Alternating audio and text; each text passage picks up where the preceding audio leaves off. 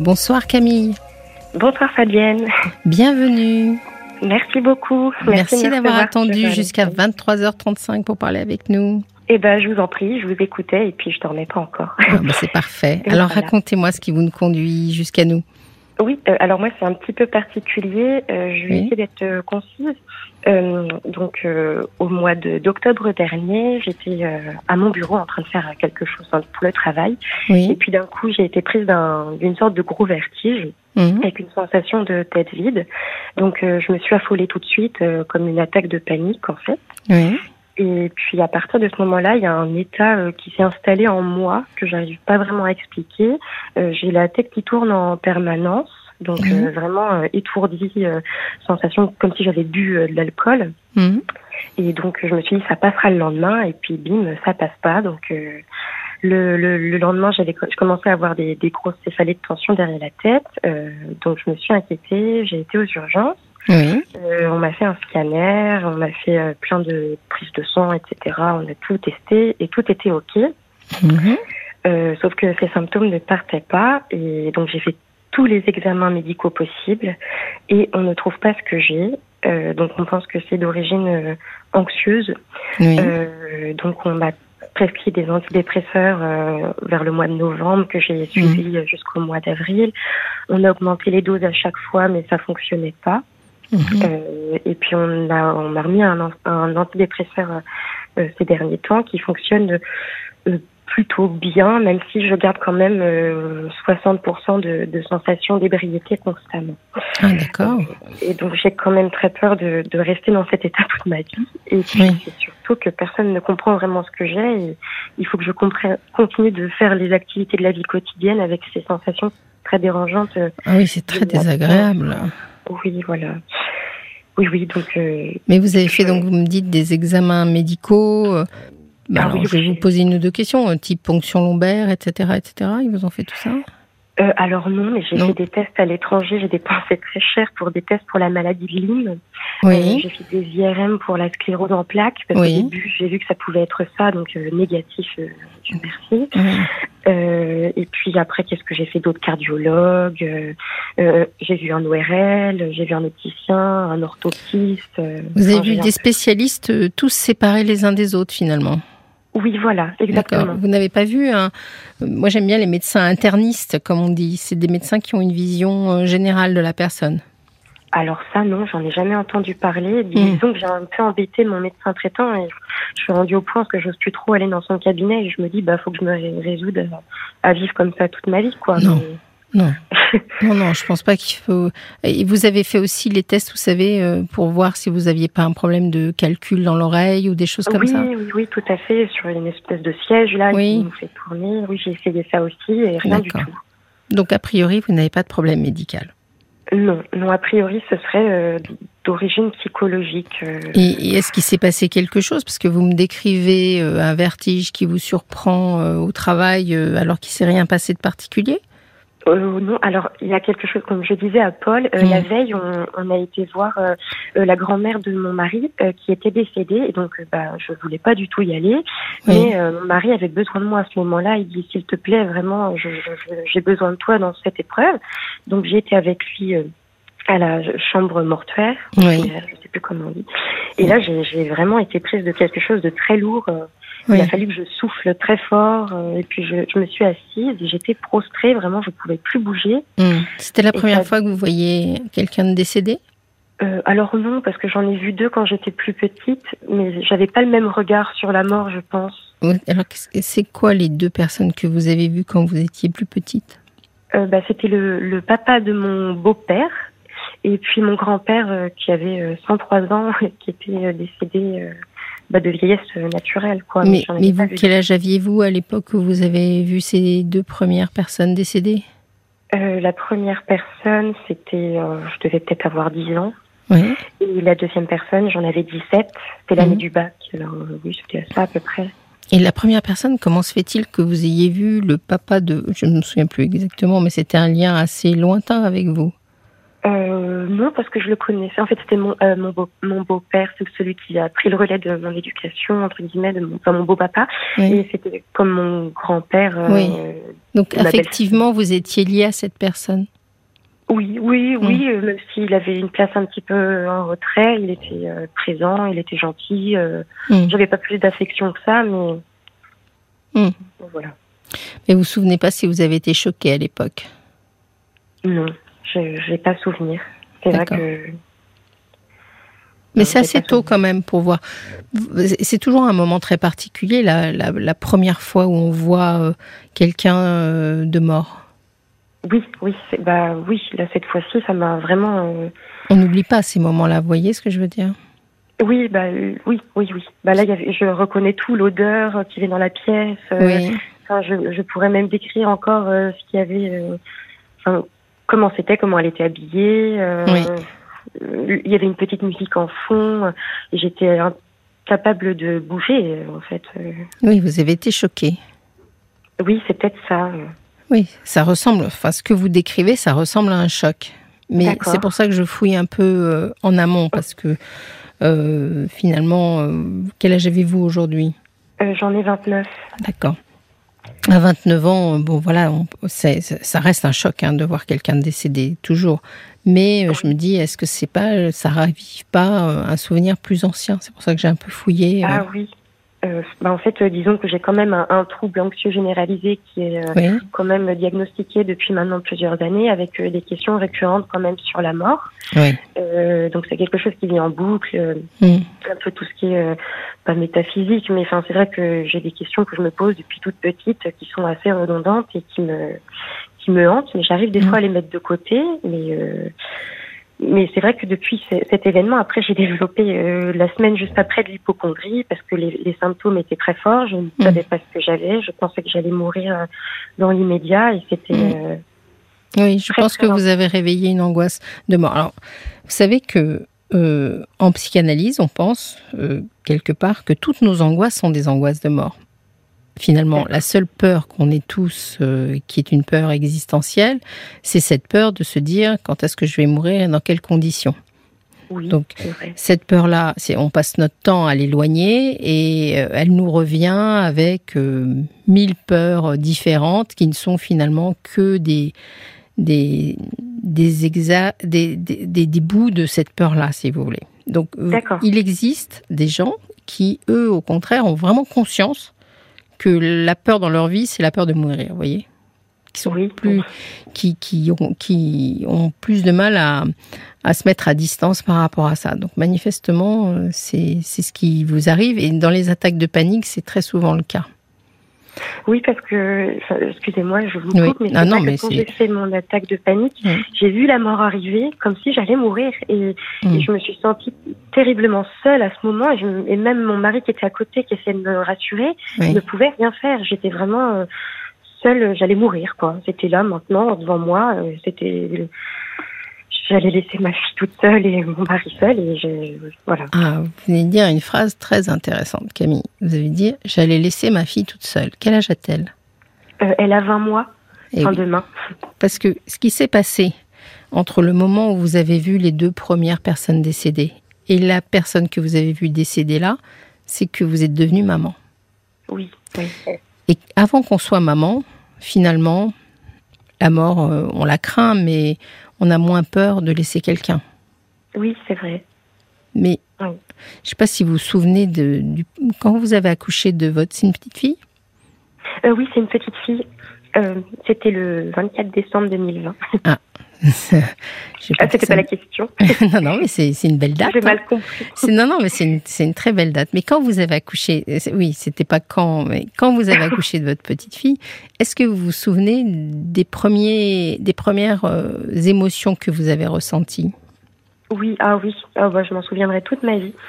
J'ai vraiment senti qu'elle n'était pas heureuse d'être là et qu'elle avait, elle, elle pleurait tellement. Je, enfin, je me, je me suis sentie un petit peu dépassée. Oui. Et c'est surtout que je, enfin, je, me suis dit, mais c'est quand même. Enfin, oui, je me suis dit que c'était dramatique. Enfin, pas dramatique, mais je, la sentais tellement vulnérable et elle, pleurait tellement que. Mm. ça m'a fendu le cœur. Oui, c'est-à-dire que souvent, dans les premières minutes, on a ce débordement d'amour qui surgit, enfin que vous avez certainement senti aussi. Oui, évidemment. Et, il est intimement corrélé à une angoisse qu'on ne savait pas qu'on avait en nous, quoi. Oui, d'accord. Est-ce que vous avez ce sentiment-là? Parce que quand vous, en fait, on prévoit pas que les enfants ça va pleurer. Oui, alors ça oui, ça c'est sûr. Je pensais pas que ça hein? pleurait autant. et, et les cris de nos enfants, ça nous déchire, quoi. Oui, c'est ça, c'est ça. Et alors j'ai remarqué que ces sensations, elles s'accentuent quand ma fille euh, crie, pleure ou, ou quand euh, c'est comme s'il y avait un, stress que peut-être je n'arrive pas à répondre à son besoin ou pas assez vite ou et, c'est vrai que ça s'accentue euh, plus quand je suis en sa présence, je trouve. Oui, mais vous savez que les pleurs des enfants, finalement, c'est juste leur seul moyen de communication. Oui. Ça ne veut pas dire qu'ils sont désespérés, parce que dans, dans ce que vous m'avez dit tout à l'heure, vous m'avez dit, oui, quand elle est née, j'ai senti qu'elle était désespérée en quelque sorte. Oui, c'est un peu ça, oui. Mais elle, elle ouvrait juste ses poumons, en fait. Oui, bah, c'est que moi j'ai peut-être interprété la chose, euh, mal la chose, ou d'une façon peut-être euh, un peu négative, comme à mon habitude. Mais peut-être que votre première attaque de panique, elle est venue là. Ah, peut-être. Euh, bah, en fait, c'était au moment de l'accouchement. Je me suis vraiment pas sentie bien, oui, en effet. Mhm. J'avais très peur de mourir pendant l'accouchement, déjà. Oui. Donc, euh, bah, de laisser un enfant seul et de laisser aussi mon mari seul. Mhm. Et ensuite, il y a d'autres attaques de panique qui sont arrivées. Euh, la première fois que je l'ai confié, on est parti en week-end tous les deux. Et j'ai une première attaque de panique qui est arrivée à ce moment-là. Oui. Je pense qu'il y a quelque chose de cet ordre-là. Alors, vous êtes dans une phase de la vie de la femme qui s'appelle la matrescence. C'est-à-dire ce moment où finalement on a accouché de nos enfants, de, notre enfant, mais où on n'en est pas encore corporellement complètement séparé. D'accord. Alors ça peut durer, euh, euh, des fois ça dure 3-4 ans même. Hein. Bon. Oh. Mais 20 euh, mois, vous me dites, c'est assez classique parce qu'on a encore un rapport, on l'a dans les bras, on la porte on la, on la change. Enfin bon, on a, on a un rapport proche du corps. Mhm. Et dans cette période-là de matrescence, on est, euh, c'est pas que vous êtes encore enceinte, mais euh, on est encore très lié, quoi. D'accord. Et je pense que votre attaque de panique est liée au fait que vous avez eu peur de laisser, vous avez eu peur de mourir et peur de laisser votre fille toute seule. D'accord, c'est oui, c'est fort possible. vous avez peut-être raison. Et puis, comme vous le dites aussi, c'est vrai que elle avait commencé la crèche euh, en fin septembre. Oui. Et c'est vrai que c'est le 4 août que ça m'est arrivé ce gros vertige là. Oui. oui. lors d'une séparation donc. Oui, bah oui, je l'avais laissé un lundi matin, je l'avais laissé à la crèche le matin et puis mm. pour la récupérer en fin de journée. Et c'était euh, donc ça, c'était après que vous ayez eu quand même votre vertige. Mais vous, voulez dire à l'idée de, la, de vous séparer d'elle, peut-être que ça, ça, pouvait vous angoisser? Euh, bah, peut-être de façon inconsciente parce que je me sentais pas euh, pas libérée, c'est pas le terme, mais je l'ai gardée pendant neuf mois et c'est vrai que mmh. c'était un petit peu compliqué. Donc j'avais hâte de reprendre le travail et puis et puis je la gardais le, quand même en fin de semaine et, je, me faisais une joie à l'idée de retravailler. J'avais commencé la semaine d'avant, j'étais très contente. Et puis mhm. le lundi matin au bureau, bim. Mhm. C'est ça. Euh, et, mais c'est sûr que reprendre le travail une fois qu'on a eu un enfant, bah finalement, on n'a plus jamais la même, euh, je vais dire, euh, légèreté, quoi. Oui, parce que d'un seul coup, le, propre de, de, de l'arrivée, en particulier du premier enfant, c'est que on a l'impression que tout passe par la case bébé, quoi. Oui, mais oui, c'est vrai. Prendre une douche, il faut y réfléchir. Prendre un café, il faut y réfléchir. Oui, non, mais oui, c'est vrai. C'est vrai. Tout a changé. Tout a changé. Tout, a changé. Et je pense que c'est ça qui est. Enfin, moi, c'est mon intuition. Mon intuition, c'est que finalement, quand vous avez été confronté après, quand vous avez été confronté au décès de, de cette de la grand-mère de votre mari, que vous avez dû la voir, etc. C'est tellement mortifère que c'est un peu insupportable pour vous avec la petite en ce moment, ça. D'accord, j'ai pas pu encaisser la mort et ma, ma petite, toute petite en, même temps, en fait. Et oui, parce qu'on vous a rappelé que finalement, euh, enfin, quand les enfants sont tout petits comme ça, c'est tellement plein de vitalité. Ça parle tellement de la vie, ça parle pas de la mort. Ah non, mm. c'est sûr. D'accord. Et, du coup, qu'est-ce que vous me conseilleriez euh, pour, euh, bah, pour que ces symptômes partent? Parce que c'est vrai que ça me gâche pas mal la vie. J'avais mm. en plus euh, envisagé des études en alternance cette année, et étant donné que ça tanguait tout le temps et que j'arrivais pas à me concentrer, bah, mm. j'ai abandonné. Vous vouliez, faire, vous vouliez faire quel type d'études? En fait, c'est parce que mon, mon mari a, une société et on travaille en même temps, en fait, je, suis salariée avec lui, puis on voulait que j'ai un petit truc à côté. Enfin, j'y tenais beaucoup à ce, oui. à ce truc-là. Et... donc, vous avez renoncé, mais ça aurait nécessité que, que vous sépariez de, de votre enfant ou Comment ça se euh, serait organisé Pas du tout. C'était par, euh, par internet. En plus, c'était juste euh, des cours à apprendre. Mais j'étais tellement dans, dans, en fait, je suis vraiment plus moi-même. Je suis. Hmm. Il y a quelque chose qui a changé et il y a des des des, comment, des conséquences un peu cognitives, du mal à réfléchir, un brouillard cérébral, du mal à se concentrer. Parfois, j'ai pu recommencer plusieurs fois à faire quelque chose que j'avais fait la minute d'avant. Donc, enfin. Est-ce que vous avez consulté alors le prenez pas mal, hein, parce que venant de moi, c'est vraiment pas du tout péjoratif. Mais est-ce que vous avez parlé avec un psychiatre? Alors, je suis suivie par une psychiatre, en effet. Ah oui, c'est pour ça aussi que je voulais mmh. vous demander. Euh, et donc, euh, cette psychiatre m'a fait euh, prendre, m'a fait prendre, pris d'un commun accord, un traitement antidépresseur la première fois qui n'a pas fonctionné. Donc là, je réessaye un nouveau. et donc, elle me propose d'augmenter encore la dose. Mmh. Et et donc j'hésite vraiment à augmenter euh, cette dose tout en sachant que je l'ai fait pour l'ancienne antidépresseur, que ça n'a pas fonctionné. Et là, je vois ça un peu comme mon dernier espoir. Et, euh... Oui. Et est-ce que vous avez euh, des anxiolytiques aussi? Alors, je suis pas là pour parler médicaments, mais euh, en même temps, est-ce que vous avez quelque chose qui soulage vos angoisses? Alors en fait mes angoisses elles sont parties, c'est vraiment des symptômes. je ressens plus du tout d'attaque de panique grâce mmh. aux médicaments. Par contre, j'ai vraiment encore cette tête qui tourne. Alors, les anxiolytiques ont bien fonctionné au départ parce que je faisais encore des attaques de panique euh, et puis après, j'en ai plus vraiment besoin. Mmh. Et puis, j'ai remarqué aussi que mes sensations quand je bois un petit verre euh, un vendredi soir, ce genre de choses, bah, ça, ça part en fait. Mais bon, je peux ça part, c'est-à-dire euh, ça part. J'ai plus rien. J'ai plus de tête qui tourne. Vous êtes mieux.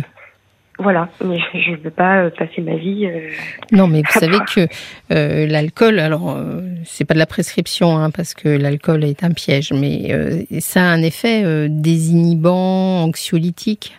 Donc c'est pour ça que plus que les antidépresseurs, j'ai alors je ne pas, je suis pas votre psychiatre et, et je ne connais pas l'histoire suffisamment pour me permettre de dire quels sont les traitements, mais j'ai l'impression que vous, mais je pense que vos symptômes sont, euh, sont des attaques, de, enfin des signes d'anxiété de, et d'attaques de panique aussi.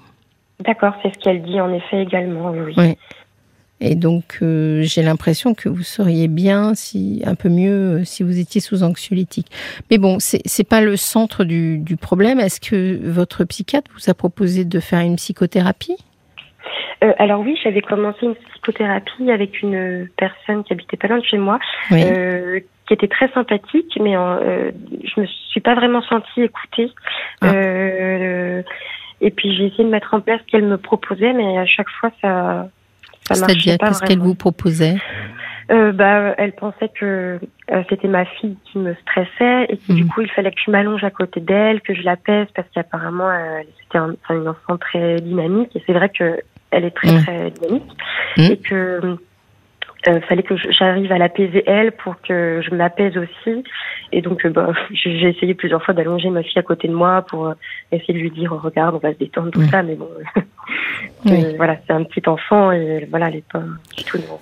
Oui, je pense que moi, je verrais plutôt une. Alors, ça, c'est un peu une enfin, comme on dit, une cognitiviste, des gens qui essayent de, des, des solutions un peu pratiques. Euh, moi, je pense qu'il y a quelque chose à explorer de votre histoire, certainement. Comment, comment se fait-il que vous soyez si inquiète à la naissance de votre fille? Qu'est-ce qui s'est réveillé à ce moment-là?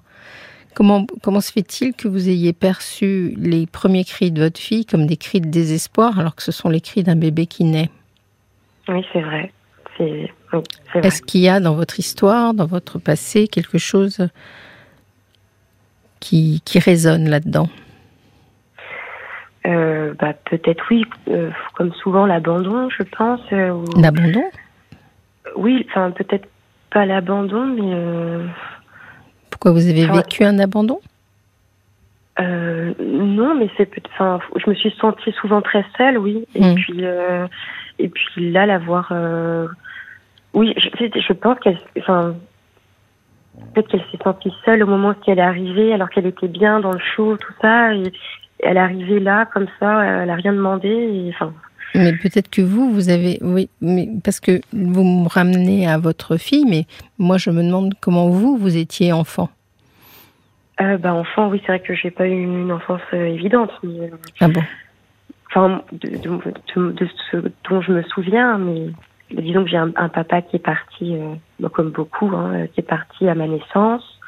bah, une maman qui a essayé de faire comme elle pouvait, puis elle s'est remise après avec quelqu'un qui n'était pas toujours sympathique avec nous. Hmm. Et donc peut-être qu'il y a ça aussi euh, qui, ressort pas mal. Euh. Puis c'est vrai que je me suis vraiment sentie euh, très très souvent seule, pas comprise et puis à l'écart très souvent. Vous voyez, vous venez d'avoir une petite fille et quelque part il y a, il y a quelque chose. Dans, quand on quand on a une petite fille comme ça et qu'on est une femme, il y a quelque chose de notre histoire qui se réveille. C'est-à-dire cet enfant, c'est aussi votre enfant intérieur, un petit peu. Oui, et du coup, vous interprétez ce qu'elle ressent comme euh, ce que vous avez ressenti. Je pense vraiment que ça vous ferait beaucoup de bien d'avoir une, de faire une thérapie. Euh. Alors, bon, moi, je vais prêcher pour ma paroisse en disant que je, je, suis plus axée vers la psychanalyse ou vers les psychothérapies dites de la parole et, et plutôt sur le temps. Mais je crois que vous avez besoin de relier des points, voyez, de votre histoire pour euh, voir comment, comment ça se dessine Mhm. et, comprendre ce qui est en train de se passer. Parce que finalement, euh, aujourd'hui, vous avez l'impression qu'il y a quelque chose de vous-même qui vous échappe, quoi. Complètement. Je n'ai plus du tout le contrôle. J'ai l'impression que c'est un peu comme si l'inconscient prenait le, le, contrôle un peu de, de, bah, de ma, conscience, entre guillemets, parce que même des fois, j'ai l'impression que je suis pas vraiment dans la réalité et que c'est un peu comme si j'étais dans un rêve. Oui, mais j'allais dire, c'est pas plus mal ça, hein, parce que finalement vous devez depuis des années avoir mis en place tout un système de contrôle. Oui, mais je suis beaucoup dans le contrôle. voilà, vous devez être très, voilà, très organisé. Je vous imagine organisé. Il faut pas que ça déborde, etc., etc. Et là, d'un seul coup, euh, il y a quelque chose de l'émotionnel qui ressort, qui prend en effet le pouvoir, mais c'est un peu angoissant au départ. Mais je pense que c'est pour euh, pour aller vers du mieux. Donc mon conseil, ce serait que vous essayiez de faire une, une psychothérapie euh, dite analytique. Je crois que ça vous aiderait vraiment. D'accord. Bon, ben, je, vais prendre vos conseils, euh, je vais les mettre en pratique parce que je, trouve que vous êtes de très bons conseils en tout cas. ça, je, je, ne sais pas, mais de ce que j'entends de votre histoire, et je voudrais pas que vous vous inquiétiez parce que finalement, je crois que des fois, quand on relit comme ça le, passé, les histoires, etc., et cette projection que vous avez sur votre fille, où vous interprétez des choses euh, de, son histoire, euh, finalement, quand euh, vous arrivez à faire ce travail-là, on s'aperçoit que tout va bien, quoi. Oui, bon, d'accord. Et c'est ça l'idée, c'est que vous ayez l'impression que, que tout va bien, que, que ça vous soulage, finalement. Oui, oui, parce que oui, il y a quelque chose qui, qui, est plus fort que moi qui se passe là et qui est dur dans le temps. Donc, euh. hmm. c'est un sacré moment la maternité quand même. Hein. Vous vous rendez compte? Ah oui, ah, c'est un sacré chamboulement, oui, ça c'est sûr. ouais. Je pense que c'est ça votre histoire. Que c'est simplement que vous êtes dans cette phase de matrescence et que vous avez encore des, des émotions qui surgissent. Oui, oui, bah oui. Je... Mais surtout que je pensais que ce serait arrivé juste après euh, la naissance, et puis finalement, euh, ça dure c'est arrivé neuf mois après, parce que le, mm. j'ai pas du tout fait de eu de problème, enfin entre guillemets psychologique mm. après la naissance, alors que je pensais que j'aurais décompensé un peu à ce moment-là. C'est un peu plus tard. Bon, vous nous tiendrez au courant? Oui, bah oui, bah merci beaucoup, euh, Fabienne. de rien, de rien, Camille. Merci pour votre très joli témoignage. Eh ben, je vous en prie et je vous remercie. Et je vous souhaite une très belle soirée. Merci vous aussi. Merci. Merci. Au revoir.